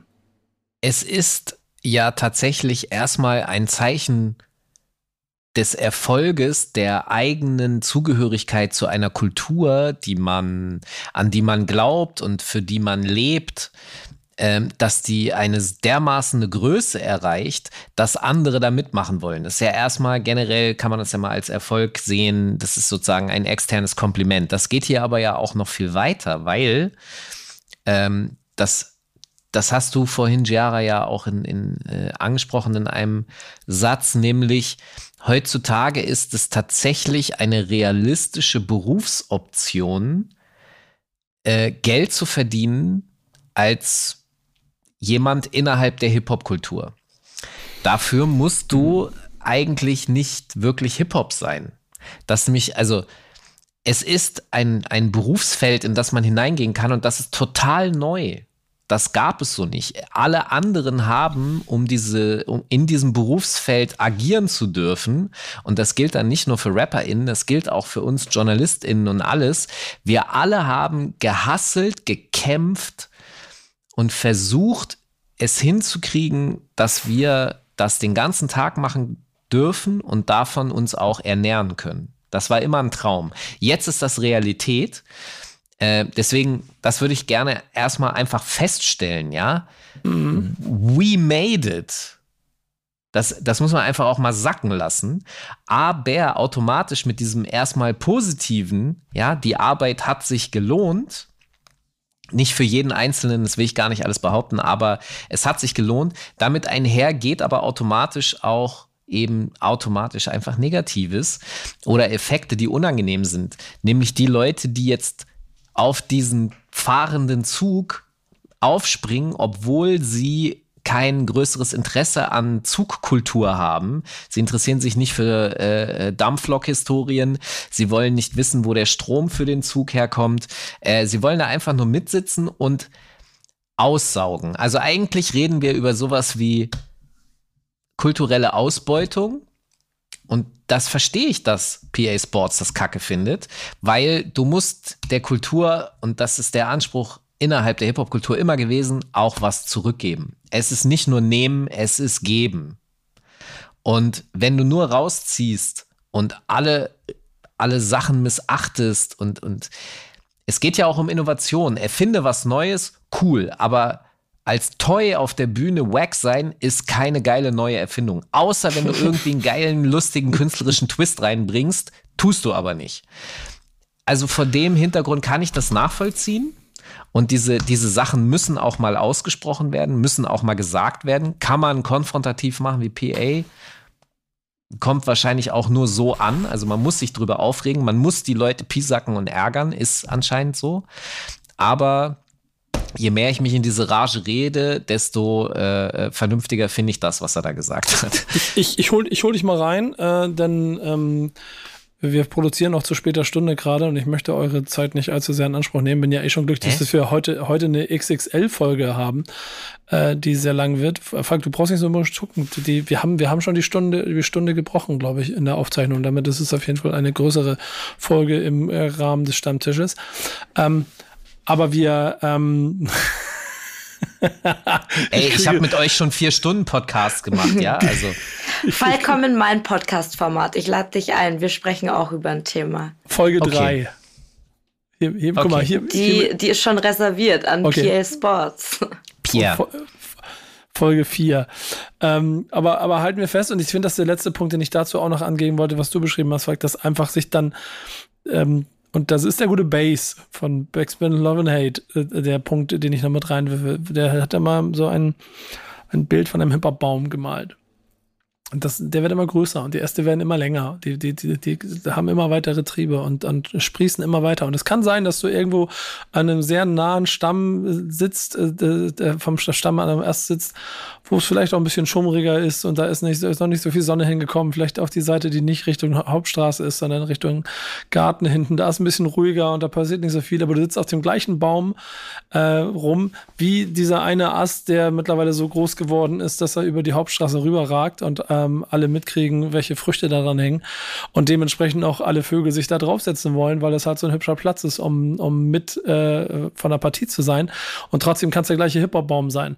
Ähm, und dieses Bild werden wir auf jeden Fall nochmal gemeinsam mit Base nochmal weiter ausarbeiten und es erklärt auch so ein kleines bisschen, warum man heute in der Lage ist, äh, Hip-Hop oder das ist immer ein bisschen die Frage, ob das dann noch Hip-Hop ist oder zumindest äh, Auswüchse dessen, was Hip-Hop-Kultur geschaffen hat, für sich und seinen eigenen Musikweg zu benutzen, ähm, Falk, Falk sieht das jetzt, ist das so geil, wenn du im Videocall mit Falk bist und versuchst, Dinge zu beschreiben und du ganze Zeit immer nur so unwäsches Kopfschütteln und Augenbrauen hochgezogen bist.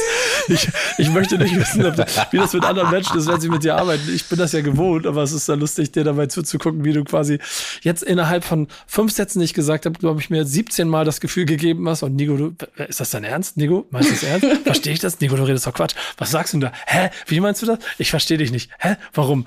So, und trotzdem versuche ich ihn abzuschließen. Also, ähm, ja, ich weiß nicht wie. Schön, dass wir diese Kultur haben. Schön, dass wir ähm, ähm, Jara haben, die da mit einem neuen Format kommen wird. Was macht? Ich freue mich sehr darüber, dass Falk quasi hier während des Formats live in die äh, Folge 4 mit äh, vier, fünf, irgendwie so Jara mit, mit eingehabt. Ich, ich schieb dich auf jeden Fall. Ich, ich bin ganz entspannt. Ich, äh, wir machen das. Ich würde mich sehr das. freuen. Vielleicht wird es ja doch noch die auch. Eins dann irgendwann, weil das so gut war. Nehmt das doch schon mal auf. Ähm, Fakt ist aber einfach, dass wir ähm, natürlich als Backspin auch weiterhin versuchen werden und immer einfach so machen werden, dass wir unseren Teil dazu beitragen, dass wir mit solchen Formaten oder halt auch mit unserer Playlist dafür sorgen, dass wir diese Vielfalt schaffen, von der Falk schon geschrieben hat. Dass neben Playlisten es auch noch andere gibt, die man suchen kann. Und äh, Yannick macht mit der Redaktion jede Woche Thank Backspin It's Friday ready. Und es ist ganz lustig, dass ich immer mehr Menschen Menschen treffe, die äh, diese Playlist auch wirklich dafür nutzen, äh, natürlich ein bisschen aus meinem Dunstkreis, aber ohne, dass sie jetzt aktiv die ganze Zeit Backspin hören, aber die Playlist mitgekriegt haben und ich dann so Worte kriege, danke für diese Playlist, die hilft mir, um ein kleines bisschen Überblick zu behalten, was so los ist und ich finde jedes Mal irgendwas, was mich interessiert, was ich vorher noch nicht kannte. Das ist das beste Feedback, das wir für diese Playlist geben können. Ähm, ich suche mir jede Woche drei Songs aus, die äh, dann in diesem Fall Yannick vorstellen muss, die Songs der Woche sind, damit wir euch auch ein bisschen Vielfalt zeigen. Und was haben wir dabei? Wir haben ähm, Song Nummer 1, 8-4, den Hamburger Lokalpatrioten hier. Ähm, den Song 100, äh, DP und Buddha als Feature mit drauf. Ähm, ist eine Single-Auskopplung aus seinem Album DNA, was, was jetzt am letzten Freitag erschienen ist. Da kann man ja auch schon mal ein bisschen spoilern. Nico, du hast dich auf der Release-Party rumgetrieben. Dazu wird es dann auch noch mal ein größeres äh, Video bei uns auf dem Kanal geben. Ja, sollte ja ähm, eigentlich auch morgen übermorgen schon kommen, irgendwie so, ne? Es wird, wird, äh, ich, ich höre, ich höre den, den hinter bei dir in der Ecke müsste irgendwo noch äh, Bong sitzen, der im Schweiße seines Angesichts das Ding quasi zusammenschustert, damit es diese Woche noch kommt. War ein lustiger Auftritt, hat sehr viel Spaß gemacht. Genau, nee, Bong sitzt hier in der Ecke, der schläft schon. Für den ist ja. das zu spät. Aber Video, Video kommt, Video kommt. Ähm, ja, der Song, die drei machen halt äh, eine gute Ansage, rappen über Realness und für was sie im Leben stehen. Also ich glaube, die drei äh, müssten sich von PA Sports nichts anhören ähm, nee. in diese Richtung. Ja, 100 Prozent. Ist auch ein geiler Banger. Und das Schöne daran ist, dass es sind, sind so anderthalb Generationen. Achti, der schon lange dabei ist und äh, äh, in dem Interview auch, den Spoiler kann ich schon geben, auch wieder eigentlich klar macht, dass es alles Hip-Hop ist. Hip-Hop made me do it. Äh, dann, äh, und, und äh, eigentlich sind die, die beiden aus der gleich, aber DP und Buddha finde ich beides so wahnsinnig heiße Eisen, gerade bei dem, was ich so regelmäßig höre, wo ich Bock darauf habe, äh, zu, zu, zu beobachten, wie das die nächsten Jahre weitergehen wird mit beiden. Ähm, Meinung von euch zum Song? Habt ihr ihn gehört? Kriegt, habt ihr es mitgekriegt? Also ich habe ihn natürlich gehört. Ich finde es der, der stärkste Song vom Album. Insgesamt ein starkes Album, gefällt mir gut. Aber da, der sticht nochmal raus. Für ja. mich der beste Song. Ich geb's, ich geb's euch mit auf jeden Fall. Hört euch das Album an, hört euch die Nummer an. Ich bin Fan, ich bin Freund davon. Zweite Nummer. Zweite Nummer kommt von Crow und heißt Freiheit. Äh, ist von ja, Nico, direkt ja, ich, ich, ich, so, ich bereite so, nur schon vor. Ich bereite schon so eingeatmet.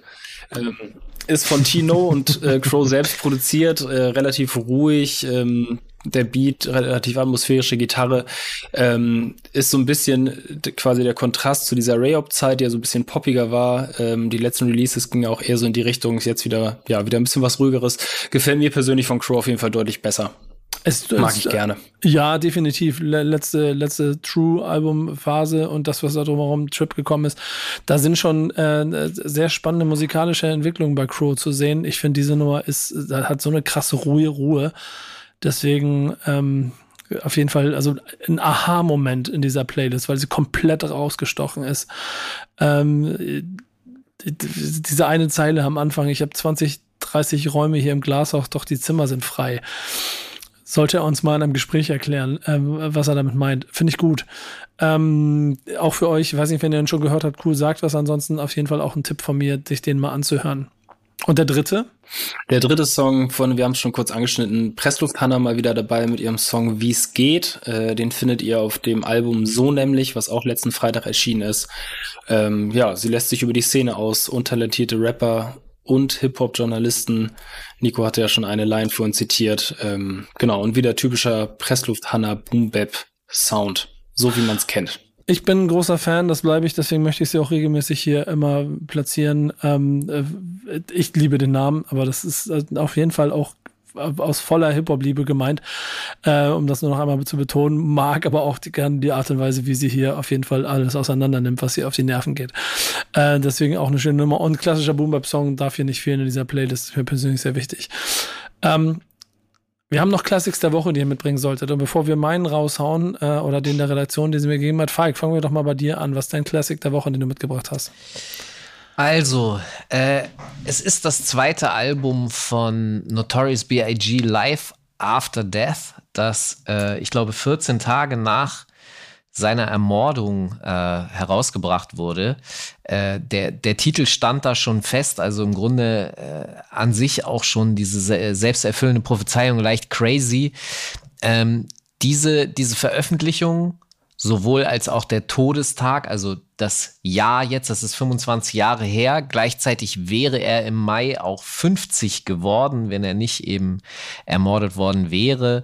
Äh, das alles wird dieses Jahr zelebriert.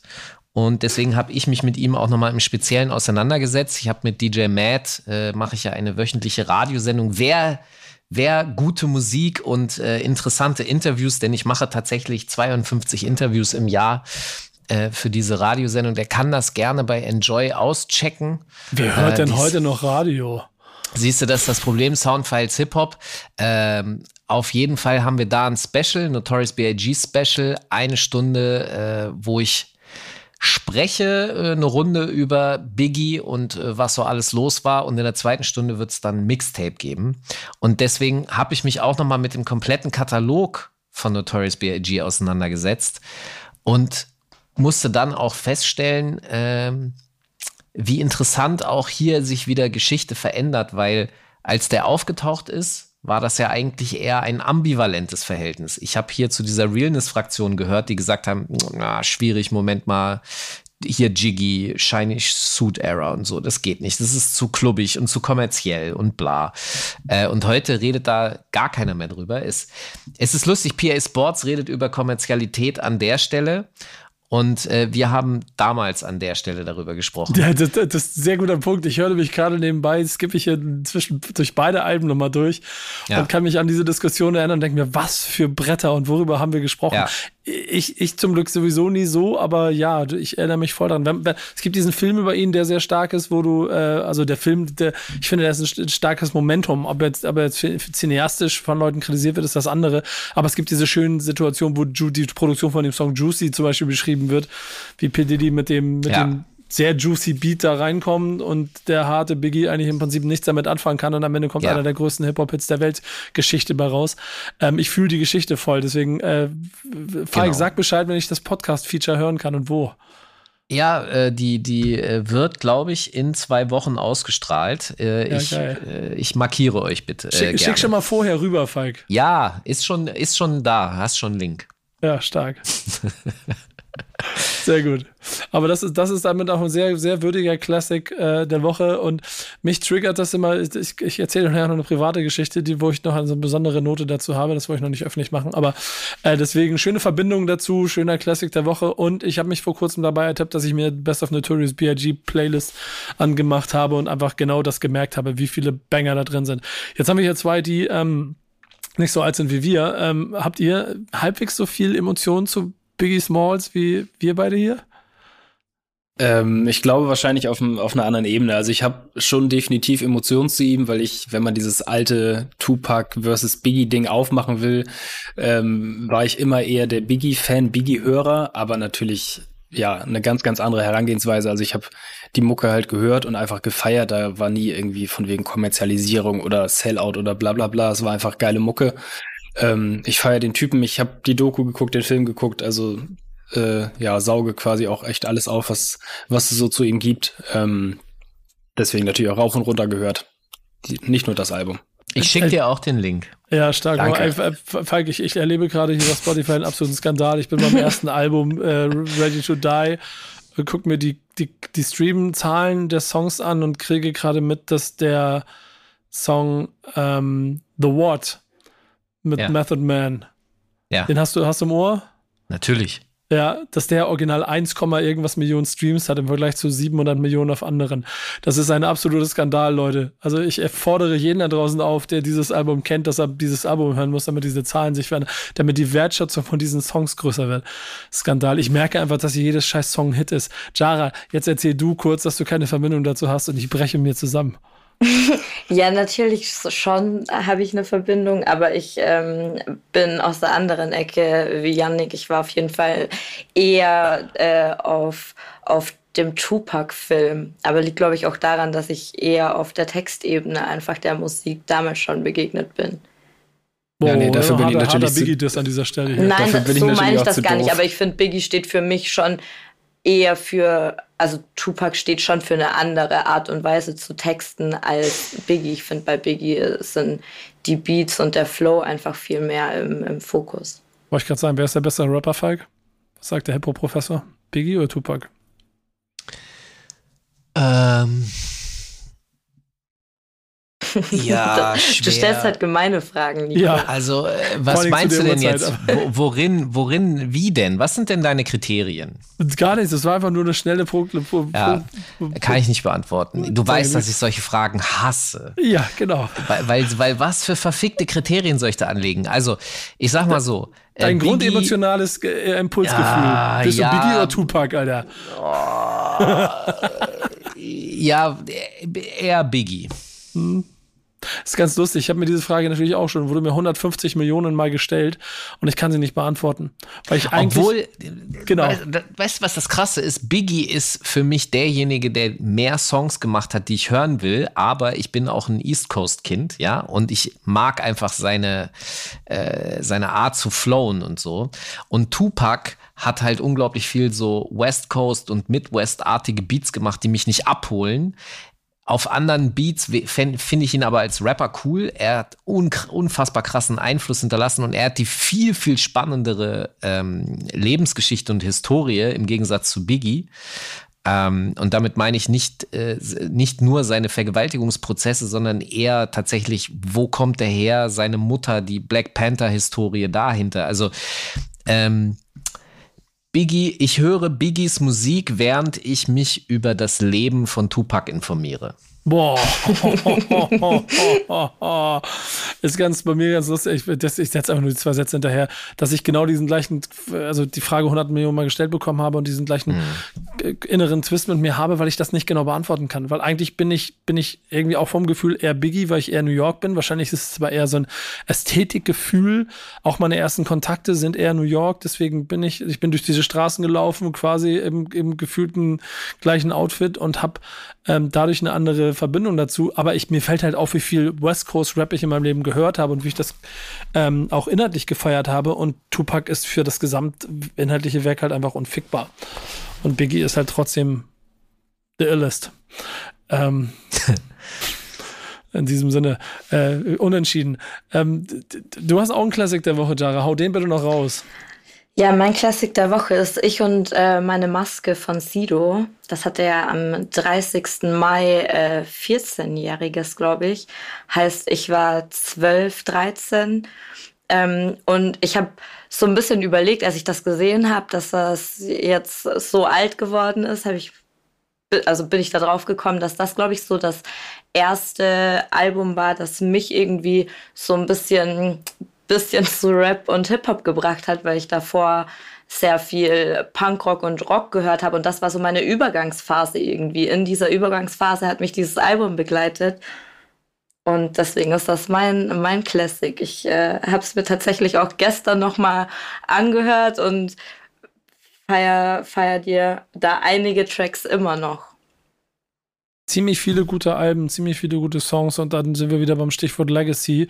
Äh, einmal noch ein Künstler dieser Deutschrap-Szene, der das nochmal auf einem ganz anderen Level verpackt hat. Deswegen, also schöne Wahl. Und ich glaube, da muss man auch mal einen Hut davor ziehen, wie sich das über die Jahre immer wieder entwickelt und auch neu entwickelt und verändert hat. Ähm, sowohl musikalisch als auch im Gesamtpaket, so dass man auch hier eine Karriere hat, die 20 Jahre währt und die aber nicht irgendwo an einer Stelle stehen geblieben ist, sondern sich immer wieder neu erfunden hat. Und dazu ist Wahrscheinlich das ist das das ein sehr, Geheimnis. Sehr, ja, genau. Und das ist das, das ein sehr, sehr starkes Stück äh, der Zeitgeschichte, das dazugehört. Insofern Co-Sign für ein sehr, sehr gutes Album. Ähm, braucht man, ja, Punkt. Aber hört, hört auch mal die ganze Diskografie, brauche ich auch nicht zu erzählen. Ihr seid ja das Deutschrap-Fans, ihr kriegt das alles mit, deswegen macht das mal. Also Was- ich habe Bilder im Kopf. Ja. Ja, sehr gut. Bilder im Kopf. Bilder im Kopf hat eine Serie bei mir gezeichnet und gemalt, die ich äh, in zwei Staffeln mir jetzt äh, auf Sony AXN angeschaut habe. Ähm, das ist die äh, Wu-Tang and American Saga. Ähm, ich äh, und da greift natürlich mein Hip-Hop-Herz, das irgendwie dann mich äh, daran zurückholt in eine Zeit, wo ich nicht alles Social-Media-mäßig mitgekriegt habe, was Künstler gemacht haben, sondern wo man eigentlich nichts weiß. Und dann haben sich die Leute vom Wu-Tang Clan überlegt, äh, dann lass uns doch mal eine Serie draus machen. Ähm, und RZA hat quasi da ein Masterpiece erschaffen, das jedem Hip-Hop-Fan der Wu-Tang Clan-Ära äh, ein, ein Gänsehautgefühl gibt. Ähm, zu, zu verstehen, wie der Wu-Tang Clan entstanden ist und was das, was, was es so besonders gemacht hat, weil es dann äh, Erdball umfassend war. Ähm, das erste Album Enter the Wu-Tang ist äh, Meilenstein und wird, glaube ich, auch für mich äh, ewig in der Legacy der, der Top Ten Alben aller Zeiten bleiben. Ähm, wir feiern aber einen Geburtstag von dem zweiten Album. Wir feiern 25. Geburtstag von Wu-Tang is Forever, vom Wu-Tang Clan. Das Ganze ist am 3.6., also letzten Freitag ähm, 1997 erschienen. Du hast es schon gesagt, es ist das zweite Studioalbum vom Clan, damals als Doppelalbum rausgekommen. Ähm, auch hier hat sich RZA hauptverantwortlich für die Produktion gezeigt. Ähm, relativ viele Samples aus äh, anderen Songs, Filmausschnitte, sowas alles mit drin. Trotzdem der äh, ja, schmutzig düstere Wu-Tang-Sound, den man kennt. Und ähm, ist tatsächlich das kommerziell erfolgreichste Album des Clans. Ähm, ist in den USA vierfach Platin gegangen, Schweiz, UK, goldene Schallplatten bekommen, auf diversen besten Listen irgendwo ganz weit oben zu finden. Ähm, und jetzt zum 25. Jubi- Jubiläum kommt noch mal eine äh, Sonderedition raus, eine ja, das Doppelalbum auf vierfach LP, schwarzes Vinyl, plus noch mal eine extra Kassette mit Lyric, Lyric Booklet als kleines Extra dazu. Ähm, also da wird Geburtstag gebührend gefeiert. Ey, ist geil. Auch da mache ich gerade nebenbei so ein kleines bisschen das äh, Spiel, mit dass ich nochmal mich durchskippe und so. Ich weiß nicht, Falk, wie es dir geht. Bist du, bist du, du bist auch Wu-Tang, ne, oder? Inzwischen ja. Ah, ist auch interessant, inzwischen ja. Warum? Ja, also zum, ja, ich habe die ersten sieben Jahre doch schon damit gehadert. Also es gibt da, gab da damals Songs, die mich sofort eingefangen haben. Äh, äh, Shimmy Shimmy Ja und solche Sachen, die haben mich sofort abgeholt. Aber also das Debütalbum zum Beispiel hatte ich starke Probleme mit. Äh, hängt damit zusammen, ich komme immer sehr stark über Sound und, und äh, über Beats. Und zu dem damaligen Zeitpunkt war mein höchstes Ziel, einfach die fettesten Beats zu bauen, die es gibt. Und dass dann äh, RZA mit diesen dünnen Beats um die Ecke ka kamen, die wie Demos klangen und alle durchgedreht sind und ja, oh, das ist das Größte. Und, und ich war so auf der Suche nach dem DJ Premier Bounce, so. Äh, sorry, das hat einfach nicht für mich zusammengepasst. Ich habe es dann irgendwann im Jahr 2000, äh, als ich in New York war, mit 2000 Menschen die Crew auf der Bühne gesehen habe, da habe ich es kapiert, da habe ich es verstanden, aber ich musste erst dahin, wo es hingehört, dass ich es verstehe. Und deswegen äh, bin ich da ein Spätzünder, was Wu-Tang betrifft. Ja, spannend, spannend. Ähm, äh, das mit vor Ort ist fühlen, verstehen und dann auch lieben lernen, das habe ich immer wieder in meinem Leben gehabt, deswegen kann ich das absolut auch nachvollziehen. Ja, man muss ähm, manchmal dahin gehen, wo das eigentlich hingehört, um es zu kapieren, weil nur dann kannst du es fühlen. Ähm, äh, das, das ist nicht immer so, aber oft genug. Und das zweite Mal ist mir das mit Neptunes passiert die habe ich auch drei, vier Jahre äh, nur gehatet, bis ich dann irgendwann mal im Club stand und dann hat es so Klick gemacht. Äh, man muss sich Dingen auch öfters aussetzen. Das äh, schließt den Kreis ein bisschen zur, zum Kulturpessimismus, über den wir vorhin gesprochen haben. Man kann das alles haten, alles scheiße finden, aber äh, man muss mal dahin gehen, wo es weh tut. So, sonst äh, wächst man nicht als Mensch. Oh, schöne Schlussworte. Eigentlich brauche ich dazu nichts mehr sagen. Ich hätte jetzt noch eine kleine Wu-Tang-Geschichte erzählt, aber die lasse ich weg. Ich hoffe, wir sind alle als Menschen gewachsen heute. Aber hallo. Ja?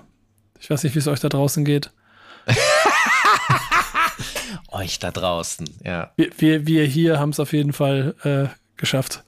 Freuen uns auf ein neues Format von Jara. Ja, ich freue mich da wirklich drauf. Ich bin ja. sehr neugierig sind ja, sehr traurig. Ich freue mich, dass ihr euch freut. Müssen wir, müssen, wir müssen auf jeden Fall irgendwelche Shasabi-Ultra-Therapie-Nachsitzungen vereinbaren. Fall, kannst du dich zur Verfügung stellen? Ja, klar. Ich, sehr ich, gut, Dankeschön. Und Janik, ja. du sorgst dafür, dass wir nächste Woche wieder eine neue Folge machen können vom Backspin Stammtisch. Mach ich. Powered by O2. In diesem Sinne, danke, macht's gut. Bis nächste Woche. Danke ihr, dass ihr dabei wart und danke fürs Zuhören da draußen. Ciao. Ciao. Tschüss. Gute Nacht. Stammtischmodus, jetzt wird laut diskutiert. Auf dem Stammtisch, Stammtisch, wer dabei bleibt, amtlich. Stammtisch Phase. Denn heute brechen sie noch Stammtisch verholen. Ich heule mich an meinem Stammtisch aus. Backspin. Backspin. Backspin. Backspin.